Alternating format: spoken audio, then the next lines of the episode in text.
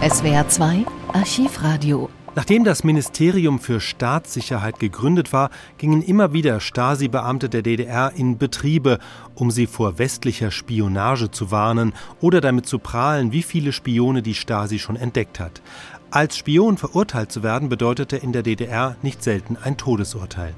Dies zur Einordnung der folgenden Rede vom 23. August 1954. Ernst Wollweber, Staatssekretär im Ministerium für Staatssicherheit, spricht vor Belegschaftsmitgliedern des Elektronikwerks für Fernmeldewesen in Berlin-Köpenick.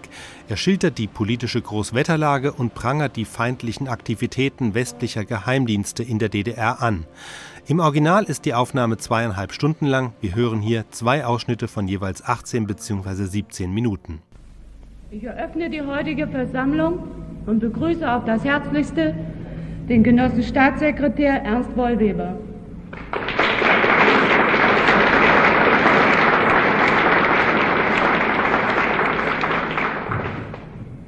Jetzt haben weiterhin im Präsidium äh, Platz genommen unser Parteisekretär Genosse Günter Jakobson, Kollege als aktives Mitglied unserer Kampftruppe, Kollegin, sie ist Brigadierin der Brigade, die in diesem Monat als beste Brigade ausgezeichnet wurde. Kollege, verdienter Erfinder und Vertreter unserer Intelligenz. Und Kollege, er ist Volksvertreter unseres Werkes. Und Kollege, ein Vertreter unseres Werkschutzes. Der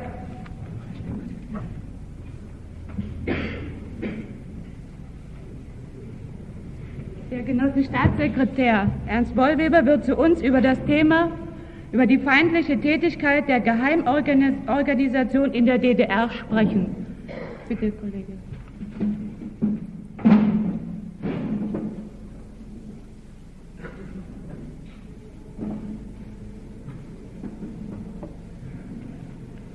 Kollegen, Freunde, Genossen. Die Aktivität, Intensität der Geheimorganisationen ist natürlich abhängig von der politischen Lage, vom Stand der Entwicklung und man kann diese Tätigkeit der feindlichen Geheimorganisationen nicht losgelöst von der gesamten Entwicklung betrachten. Geheimdienste hat es schon immer gegeben. Auch als es noch keine Sowjetunion gab, als es noch keine volksdemokratischen Länder gab, als es noch kein so großes Friedenslager gab. Damals handelte es sich darum, dass insbesondere die imperialistischen Staaten bei ihren Gegnern, insbesondere bei denen, mit denen sie rechneten, in einen Krieg kommen zu können, Geheimdienste aufgezogen, Agentenorganisationen gebildet. Aber in den letzten Jahrzehnten und insbesondere in den letzten Jahren und wiederum die letzten Monate sind bedeutende Veränderungen vor sich gegangen. Veränderungen, die man beachten muss, um diese Tätigkeit richtig einzuschätzen, um die richtigen Maßnahmen zu treffen. Um was geht es? Die Entwicklung des Kapitalismus. Die Entwicklung des Kapitalismus ist in eine Phase eingetreten, wo das gesamte kapitalistische System erschüttert ist, wo es auf einen großen Teil der Welt ein solches kapitalistisches System überhaupt nicht mehr gibt, abgelöst ist durch die sozialistische Gesellschaftsordnung, respektiv durch eine volksdemokratische Ordnung. Der Erste Weltkrieg bildete, um das bildlich darzustellen, sozusagen den Scheitelpunkt der kapitalistischen Entwicklung. Bis zu diesem Zeitpunkt ging die kapitalistische Entwicklung aufwärts. Die Produktion erweiterte sich. Diese Aufwärtsentwicklung vollzog sich zwar nicht geradlinig, sie wurde unterbrochen durch Wirtschaftskrisen, aber insgesamt hatten wir eine Aufwärtsentwicklung vom kapitalistischen Standpunkt aus betrachtet. Seit dem Ersten Weltkrieg befindet sich dieses System in einer allgemeinen Krise, die nicht eine Wirtschaftskrise ist, sondern eine Krise aller gesellschaftlichen Zustände und Faktoren. Diese allgemeine Krise des Kapitalismus ist im Gegensatz zu den früher aufgetretenen Wirtschaftskrisen nicht eine vorübergehende, sondern eine dauernde, eine Endkrise des kapitalistischen Systems. Aus dieser Krise gibt es keinen Ausweg. Aus den früheren Wirtschaftskrisen, den periodischen Krisen gab es einen Ausweg. Aber nicht nur das, dass diese allgemeine Krise des Kapitalismus besteht als ein Ergebnis der Entwicklung des Imperialismus in der Welt überhaupt, sondern diese allgemeine Krise des Kapitalismus hat sich im Laufe der Jahre bedeutend verschärft und insbesondere verschärft durch den letzten Weltkrieg.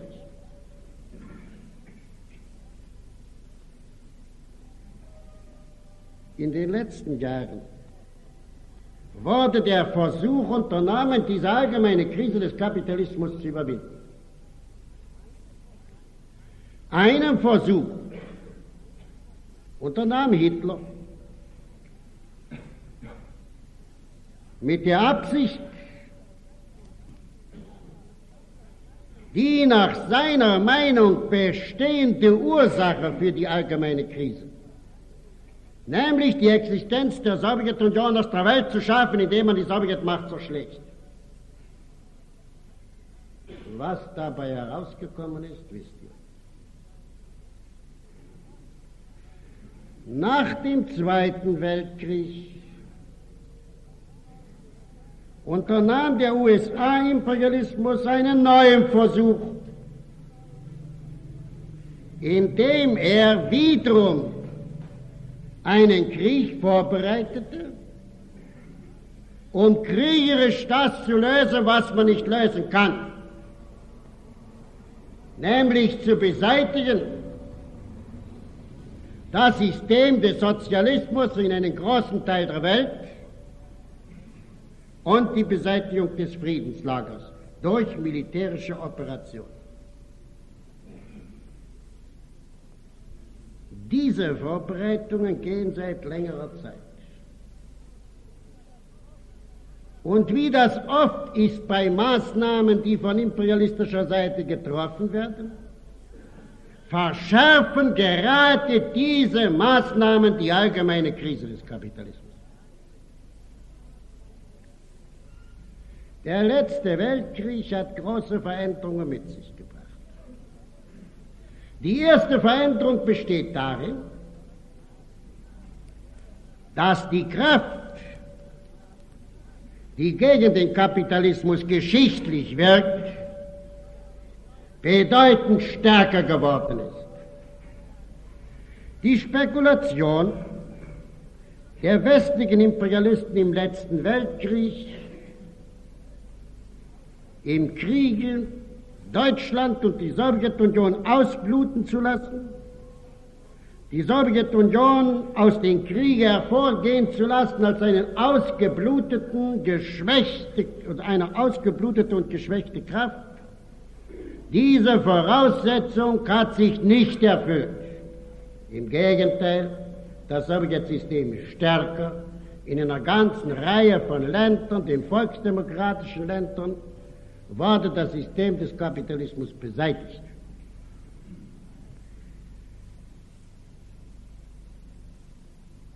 Es ist also klar, dass, oder es sollte klar sein, dass solange es einen Imperialismus gibt, solange es ein kapitalistisches System gibt, sie nicht darauf verzichten werden, ihre Existenz zu sichern, durch den Versuch des Ausweges aus dieser allgemeinen Krise des Kapitalismus durch neue Kriege. Aber das Neue in der Lage ist, dass die Regierungen imperialistischer Staaten nicht mehr machen können, was sie wollen, dass eben die Auswirkungen des, der allgemeinen Krise auch darin bestehen, dass man rechnen muss mit der Volksstimmung, dass man rechnen muss mit dem Willen der Völker, und dadurch die Aktionsfähigkeit der Regierungen der imperialistischen Staaten bedeutend eingeschränkt wird.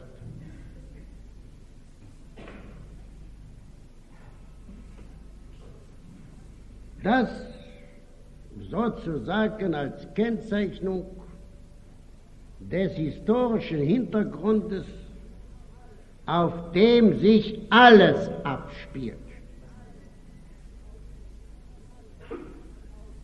Wie ist nun die augenblickliche, die augenblickliche Lage?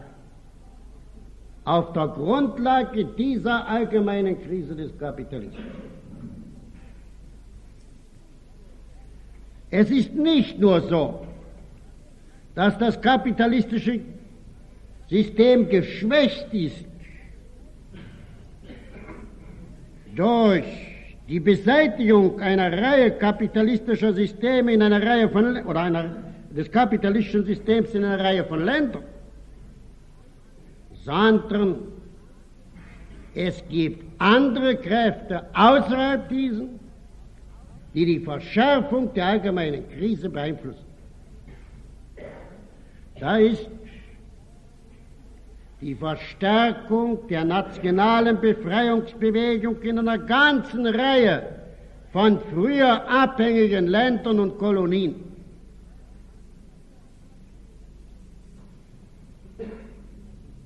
Das sehen wir in Korea, in Indochina, in Indonesien, in Malaya, in Burma, in Ägypten, in Persien, in Marokko, in Tunis und in Südafrika.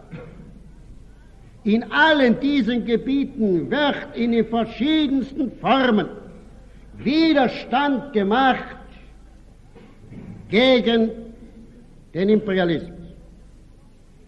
Und in den verschiedensten Gebieten sind die Positionen des Imperialismus dort geschwächt.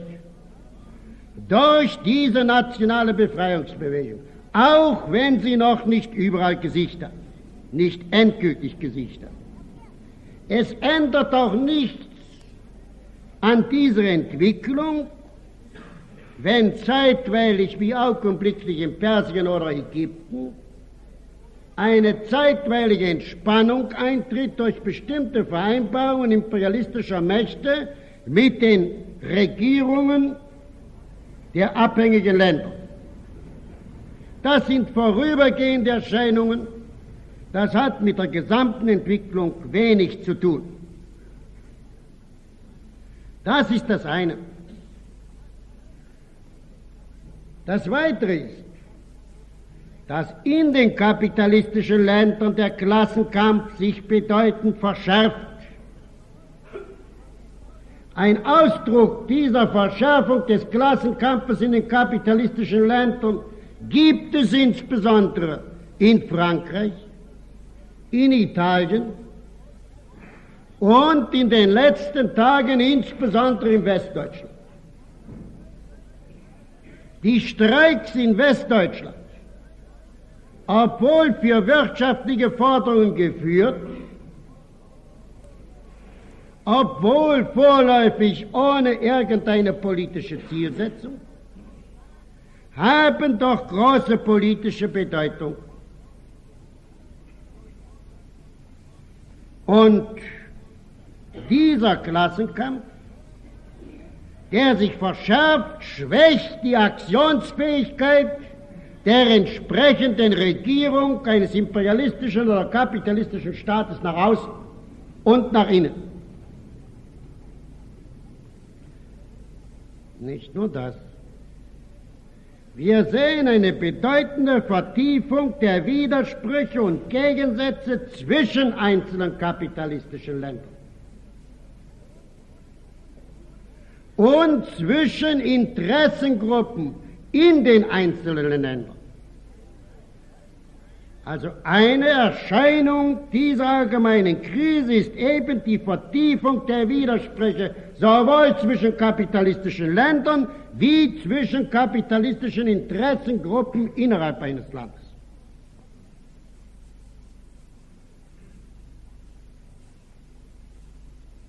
Der USA-Imperialismus ist eine starke Kraft. Ganz ohne Zweifel. Er ist sogar in der kapitalistischen Welt die stärkste Kraft. Aber der USA-Imperialismus ist nicht so stark,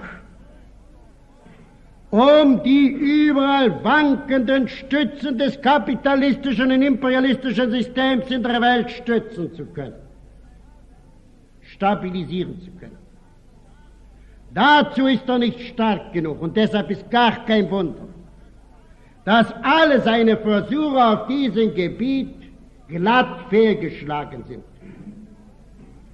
Es gab einen Marshallplan, so als sogenanntes Hilfsprogramm für China.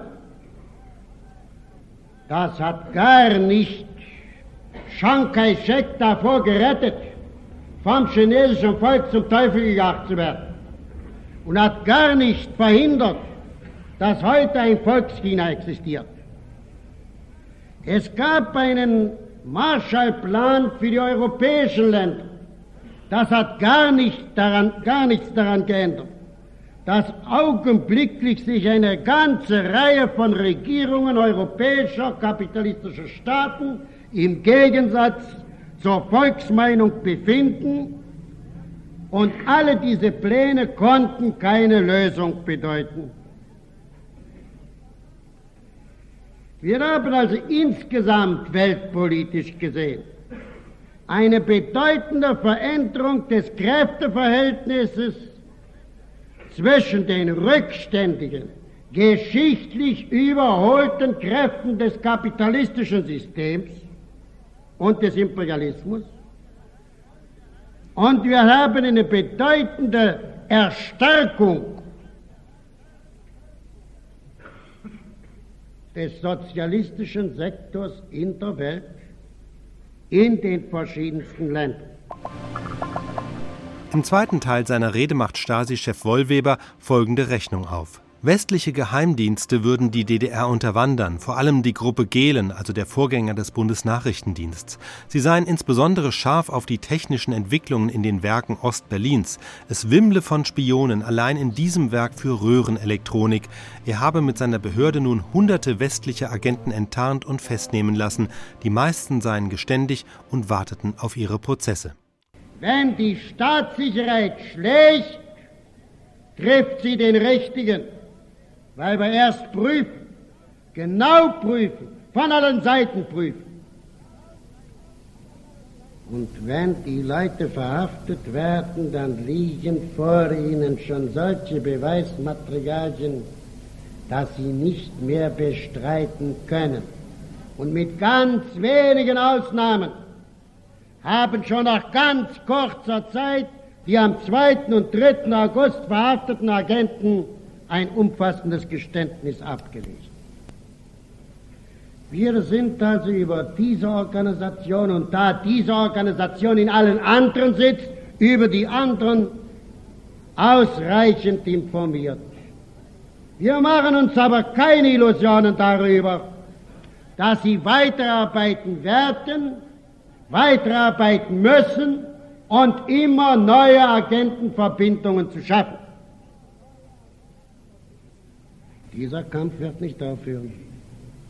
Dieser Kampf wird so lange nicht aufhören, solange es eine Verschärfung des Klassenkampfes gibt auf der Grundlage der allgemeinen Krise des Kapitalismus. Der wird so lange nicht aufhören, wie sich noch Menschen finden, die sich dafür zur Verfügung stellen.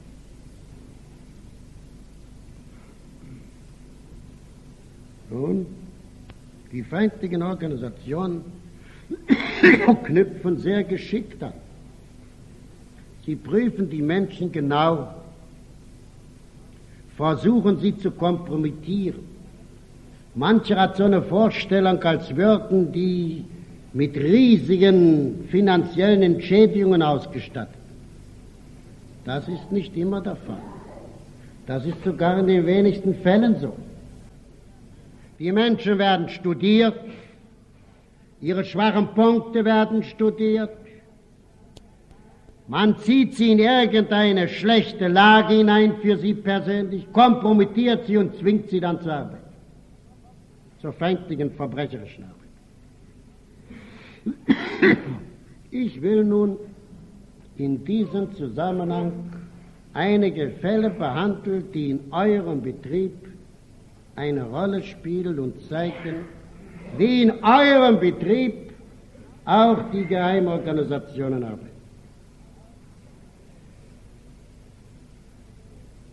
Ich nehme zuerst den Fall des verhafteten ehemaligen Entwicklungsingenieurs Jesche. Er arbeitet in eurem Betrieb er hat inzwischen schon längst ein umfassendes Geständnis abgelegt und wird demnächst vor Gericht gestellt. Er hat, vom August 19, hat im August 1952 von einem dem Staatssekretariat für Staatssicherheit bekannten Agenten des amerikanischen Geheimdienstes CIC, das ist sozusagen der amerikanische Bruder der Genenorganisation in Berlin-Zehlendorf, Kleale, ist er zur Spionagearbeit unter den Decknamen Jäger angeworben. Im Auftrage dieses amerikanischen Agenten entwendete Jesche Hans bis Ende des Jahres 1952 circa nach seinen eigenen Angaben 35 Spezial- und Versuchsröhren verschiedener Typen und lieferte diese an die CRC.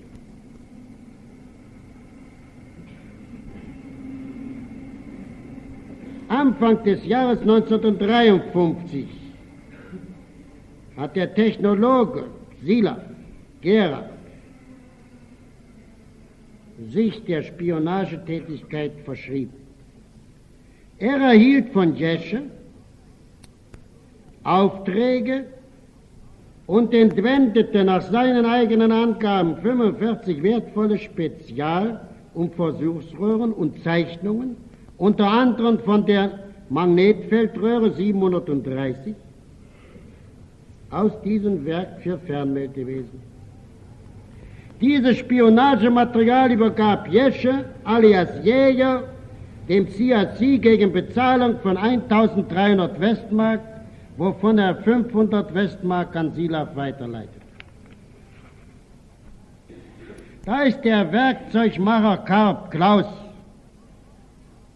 er wurde im Herbst 1952 vom FED, einen Agenten des amerikanischen Geheimdienstes CIC und der Spionageorganisation Gehlen, Berlin-Charlottenburg-Kaiserdamm zum Liefern von Spezialröhren verschiedener Typen an den Residenten beider Organisationen Rattay, Wohnhaft Berlin, Schöneberg, Nordstraße 52 angeworben. Im Frühjahr 1953 lieferte Karp an diese Agenten unter anderem mehrere Spezialröhren der Type LD12, LD11 und andere. Seit Frühjahr 1953 übergab Karp weitere 25 Spezialröhren des RFT-Werks für Fernmeldewesen an CAC-Agenten Kerber, Dirk und Ruberg.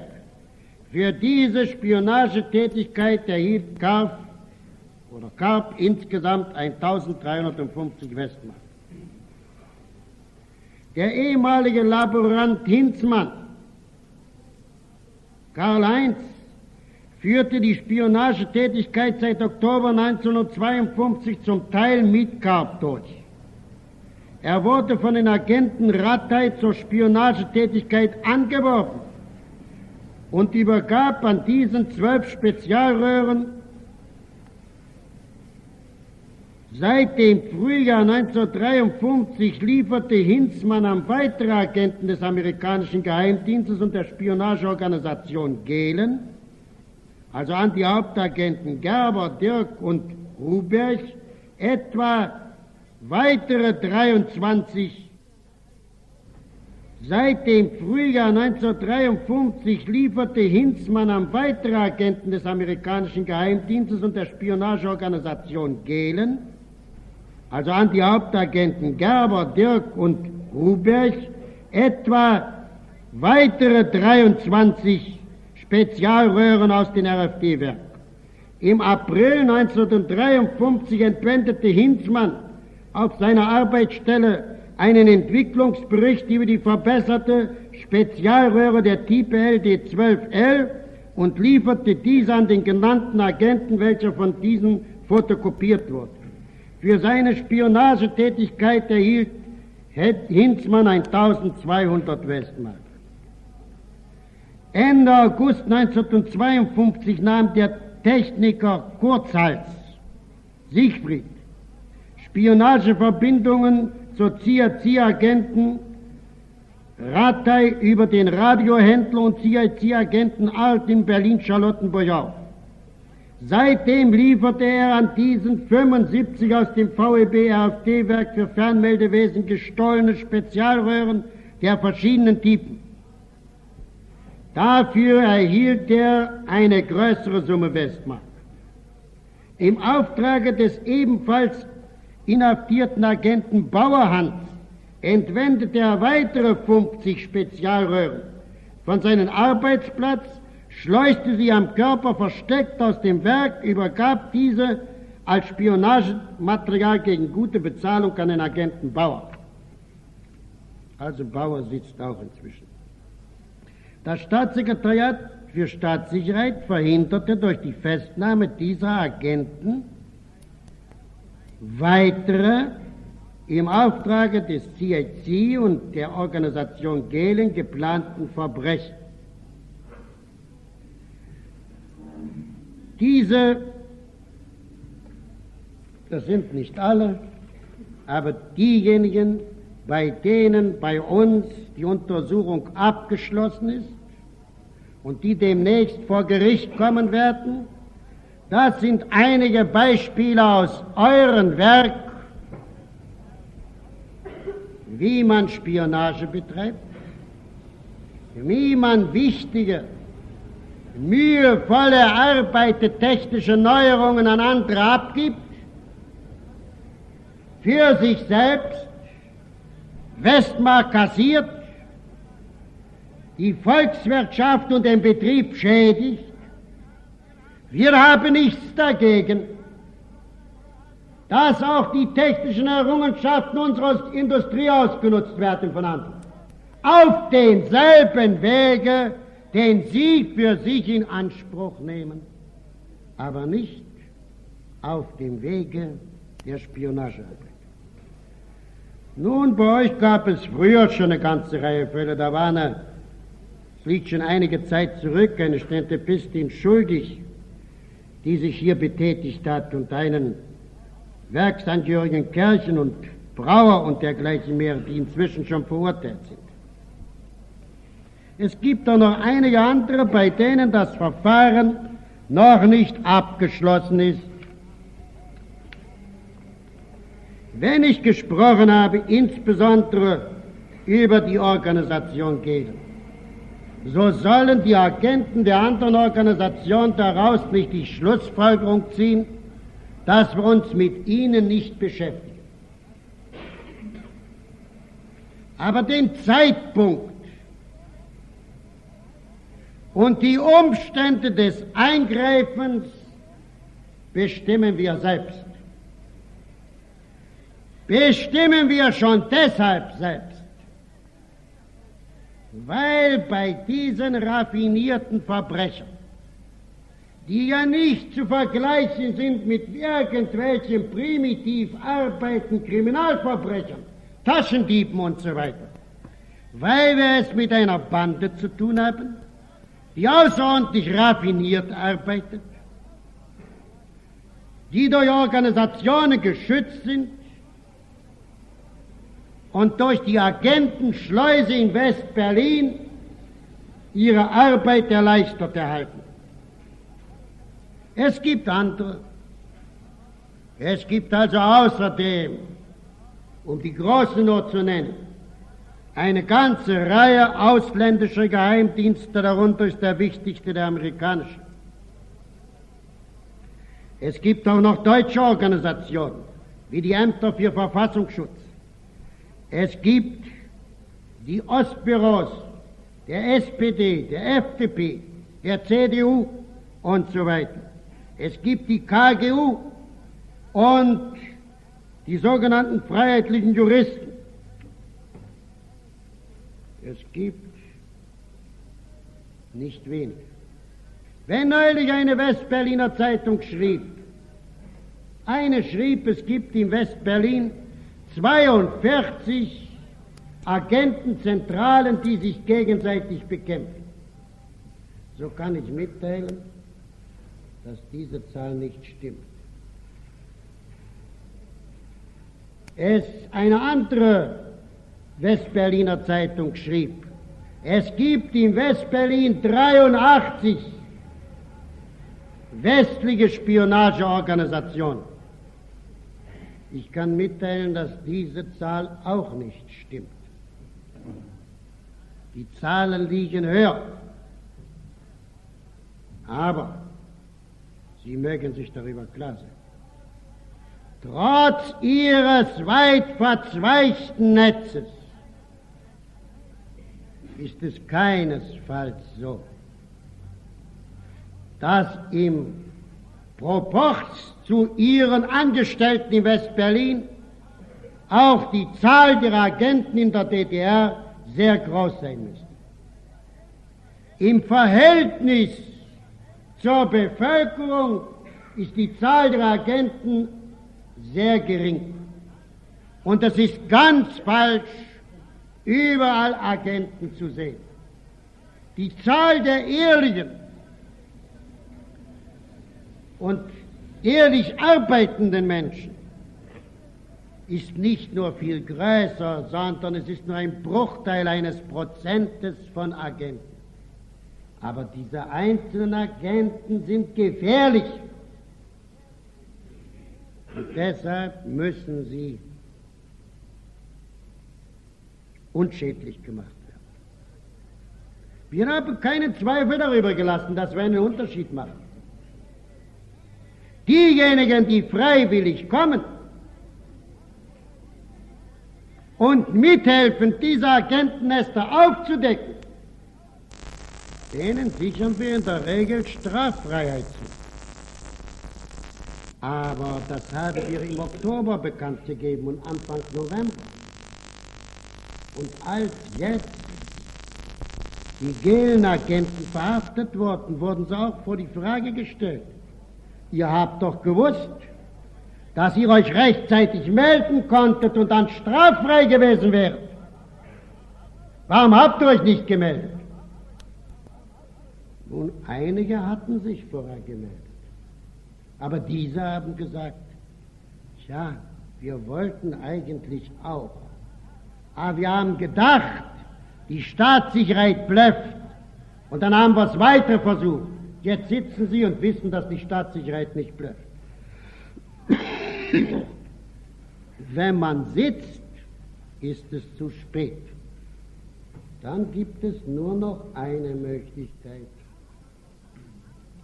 Von Anfang an, vom Moment der Verhaftung an, das zu sagen, was man weiß. Um dadurch mitzuhelfen, Organisationen aufzudecken. Aber jeder Versuch, mit uns zu spielen, muss scheitern. Muss scheitern und geht zur Lasten von denjenigen, die versuchen, mit uns zu spielen.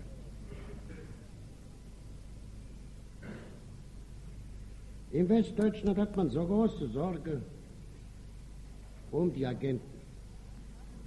Und als der frühere Chef des Verfassungsschutzamtes des Bonner Staates in die DDR kam, da war die größte Sorge, was wird jetzt aus unseren Agenten werden? Ja, wer stellt die Frage so? Wer stellt sie so? Der, der dem das Schicksal unseres Landes nichts ist.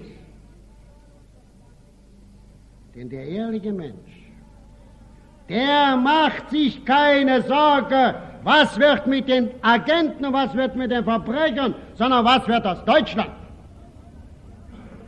Und damit Deutschland leben kann, deshalb muss man die Kriegstreiber unschädlich machen, deshalb muss man ihre Beauftragten, die Agenten, unschädlich machen. SWR 2 Archivradio Viele weitere historische Tonaufnahmen gibt es, thematisch sortiert, unter archivradio.de.